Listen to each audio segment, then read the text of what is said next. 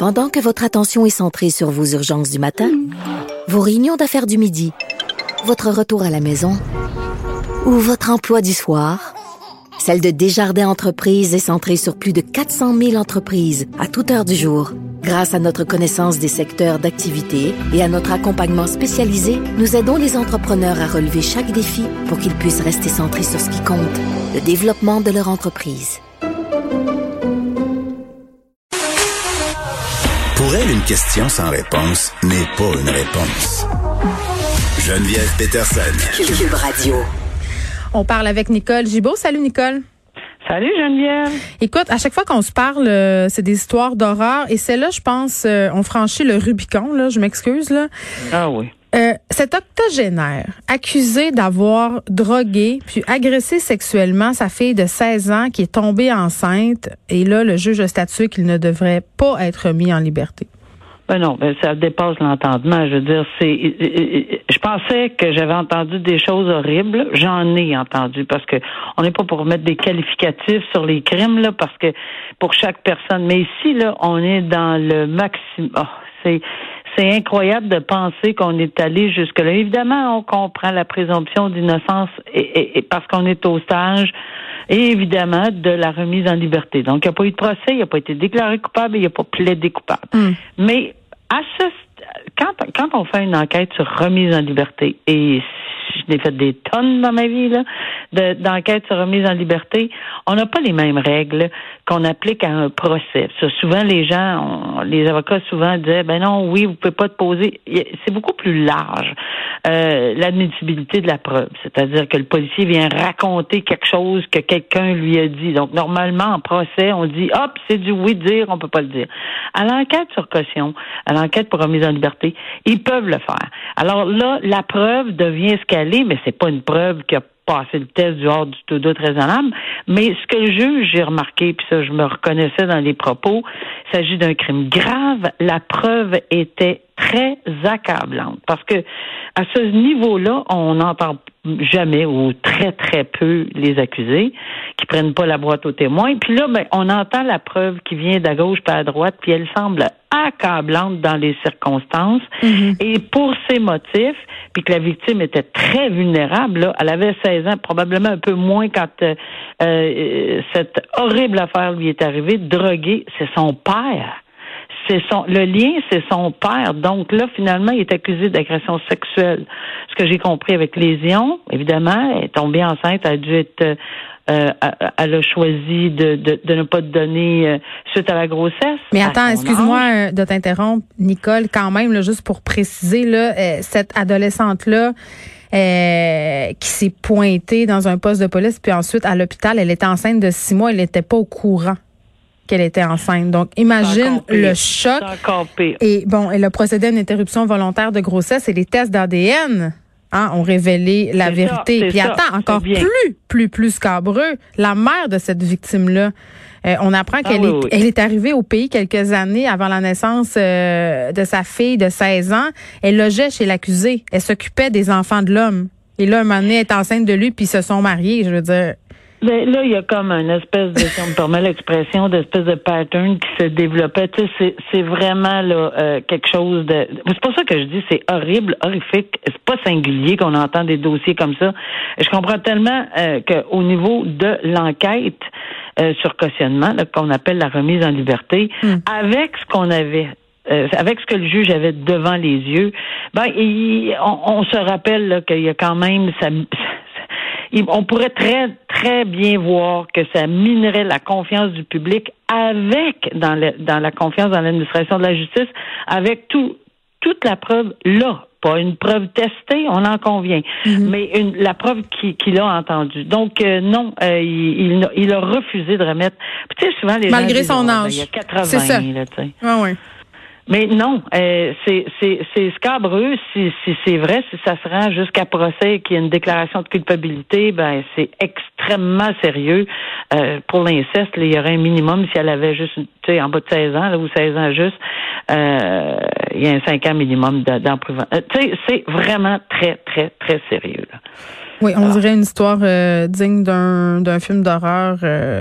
Oui, puis qui est pas vrai non plus là. Tu sais, Ouais. qu'on pense pas qu'il est vrai, là, qu'on arrive au bout, qu'on dit ah, c'est juste un film, mais là c'est parce qu'on l'a dans la réalité. Là. Oui, puis ça, en tout cas, ça a l'air d'être un sombre personnage qui faisait régner aussi la terreur euh, chez lui, chez ses proches et qui aurait des penchants pédophiles. Donc, on est vraiment. Une euh, autre bonne décision. Oui, c'est vrai, hein?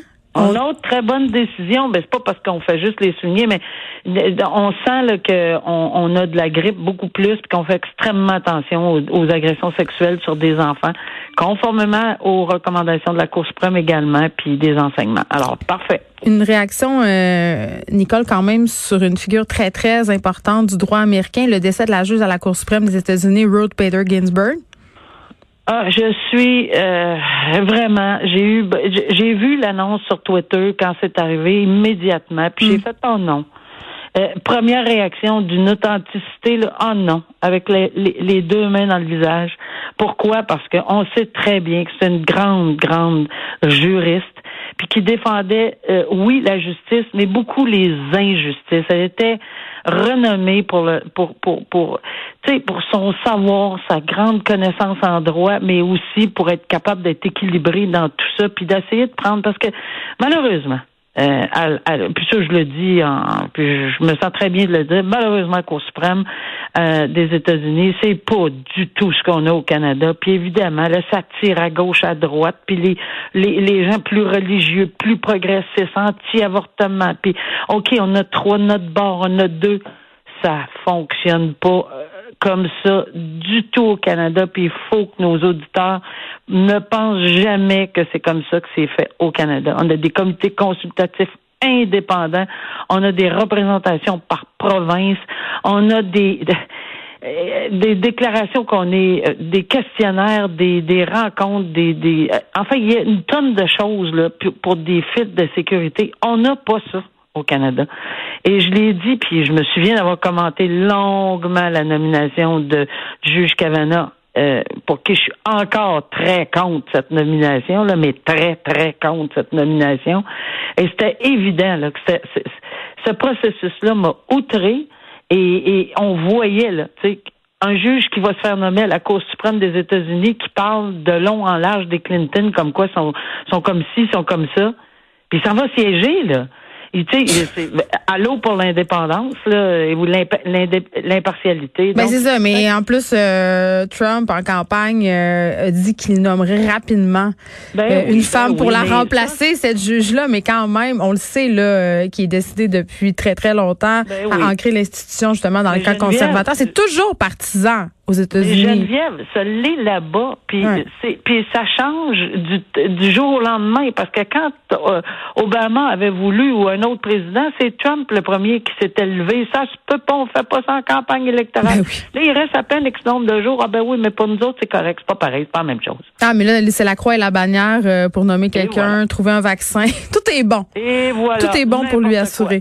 N'importe quoi Euh, pour y paver le chemin à la Maison Blanche encore. Bon, puis on, on souligne quand même l'apport euh, de cette juge-là, quand même, qui était une ardente Incroyable. défendresse du droit des femmes. Euh, Elle a plaidé d'ailleurs euh, six affaires de discrimination basées sur le genre devant la Cour suprême. Euh, en a remporté cinq. Elle avait deux enfants. Elle travaillait.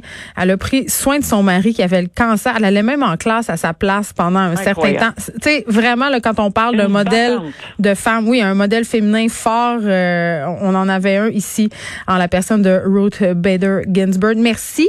Euh, on passe à, à cette femme de 42 ans. Et ça, c'est une histoire un peu incongrue, Nicole. Une femme Euh, de 42 ouais. ans, maltraitée par son père et sa belle-mère. Et, et c'est une, tu sais, c'est comme quoi la violence familiale n'a pas d'âge. Cette femme-là, qui est revenue rester euh, à l'âge de 38 ans chez ses parents, qui étaient alors des septuagénaires, et vraiment là, il lui donnait la fessée, la mettait en punition, lui disait quoi manger, lui disait finir son assiette, lui disait d'aller se coucher, vraiment comme si c'était un enfant de 6 ans. Absolument. Puis, tu sais, c'est, difficile à comprendre parce que, tu sais, dès l'âge de 20 ans, il y a des gens qui disent, bon, c'est assez, là, garde, ou même, même plus bonheur que ça, là. Vous avez des ados, les gens, là, ceux qui en ont, ils savent, là. Mais, euh, mais, puis là, on est rendu, on se demande beaucoup. Ben, évidemment, là, on pense que cette personne-là était nettement au, très dépourvu pour ne pas s'en plaindre euh, plus que ça, parce que recevoir la fessée devant son frère, que j'ai compris, là, euh, qui, filmait. filmait, qui filmait. J'ai de la difficulté là, à suivre le, le, processus là, à 42 ans. Bon, euh, si on, on en revient aux accusés, 72, 71 ans, euh, en démence euh, progressive. Là. Il, était, euh, je pense qu'il était, ben pas je pense, là, en démence progressive. Je suis pas médecin là, mais il semble que démence précoce, c'est ce qui est, c'est ce qui est dit dans l'article du journal de Montréal. De la presse, C'est exactement ça. Je me réfère évidemment à, ce papier-là qui dit que bon, le juge l'a pris grandement en considération parce qu'encore une fois, c'est une suggestion commune de, de suspendre la sentence et de et de leur donner une probation parce que les gestes sont pas graves, mais c'est juste parce que là, on était à la il y avait des gens qui étaient bon. Non, mais le frère, on se parle-tu du frère qui a filmé? Je veux dire, lui, il était en démence précoce? Je veux dire, à un moment, il y a beaucoup, beaucoup de zones grises dans cette histoire-là. Là. C'est pour ça que j'ai de la difficulté à suivre cette famille qui me semble, sans vouloir être euh, pas gentil, là, euh, dysfonctionnel, pas à peu près. Euh, le père, la mère, le frère qui filme, puis pauvre madame dépourvue complètement pour se, se rendre. Finalement, il y, a, une crise, ça allait éclater.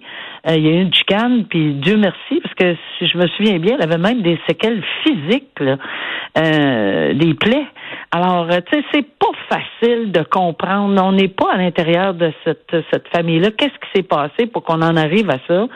Mais de toute évidence, euh, là, ça a été dénoncé. Puis euh, bon, mais il a fallu que la justice s'en occupe, mais d'une façon assez particulière dans les circonstances. Chacun est un cas d'espèce. Qu'est-ce qui s'est passé? Pourquoi personne a parlé ben, aussi? C'est toujours la question qu'on se pose. Nicole, on se retrouve demain. Merci. Merci Geneviève. Au revoir.